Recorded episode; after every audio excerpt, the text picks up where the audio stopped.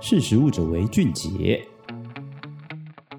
嗨，大家好，欢迎收听《是食物者为俊杰》。随着台湾的疫情越来越严峻，人们对于疫情的恐惧也增加了不少心理压力。其实纾压的方式有非常多种，那暴饮暴食肯定是不少嗯人会选择的方式，又或者是说，其实我们很常听到的一种方法。但是其实你知道说，并不是只有情绪会影响你的饮食方式吗？全球在二零二零年的时候开始蒙上一层新冠疫情的阴影，彻头彻尾的改变了全人类原有的生活模式。为了要阻止病病毒传播的采取的措施就是保持社交距离。那这对于现在的人来说，其实已经是日常生活的一部分。不管是因为待在家的时间变长，社交受限，又或者是说是害怕染疫，无形之中，其实在心里造成很大的压力，就像焦虑。的感觉，或是害怕的感觉等等，那这些情绪对于健康的行为其实有一些相关联性，比如说缺乏运动、睡眠品质下降，又或者是说开始会有酒精以及一些饮食消费的习惯不太一样。那疫情下的情绪饮食，其实从零食市场就可以看出大家的心理压力有多大。以美国来说，根据美国糖果协会在二零二二年三月发布的调查显示说，糖果零食这种被人们视为有犒赏意味的食物选择，销售量。已经创下整个市场的历史新高。光是黑巧克力，预估在二零二八年就可以缔造全球至少五十亿的市场。从心理学的角度来看，摄取食物的变化主要受到三个层面影响，分别是认知约束、不受控饮食以及情绪化的饮食。不同的层面影响造成不同的结果。其实这三个层面之间也会交叉影响，代表说只要有压力或者是负面情绪产生时，就会对于饮食的行为或是食物摄取的方式造成影响。好比认知约束来说，人们常会有意识的想要控制自己的体重或是体型的变化，但又会害怕说这个目标会不会失败。在这样子焦虑的情绪下，其实很容易会。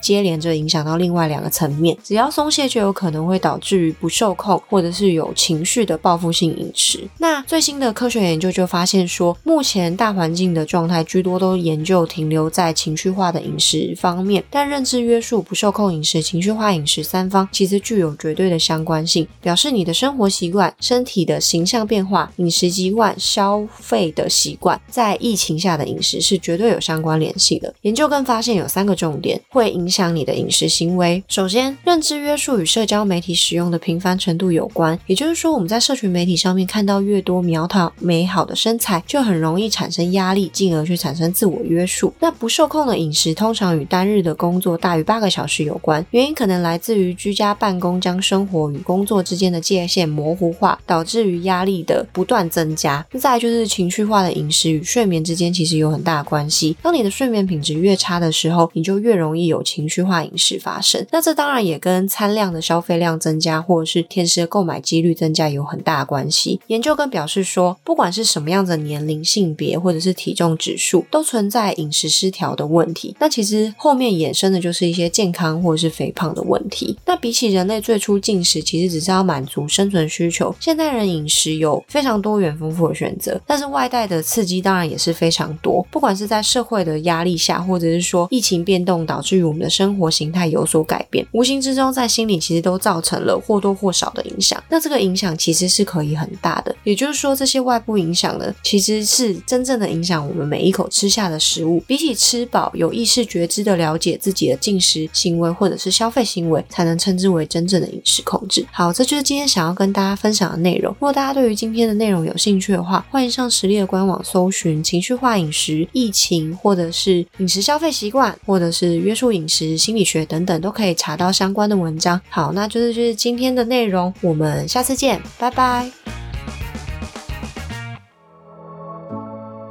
识食物者为俊杰。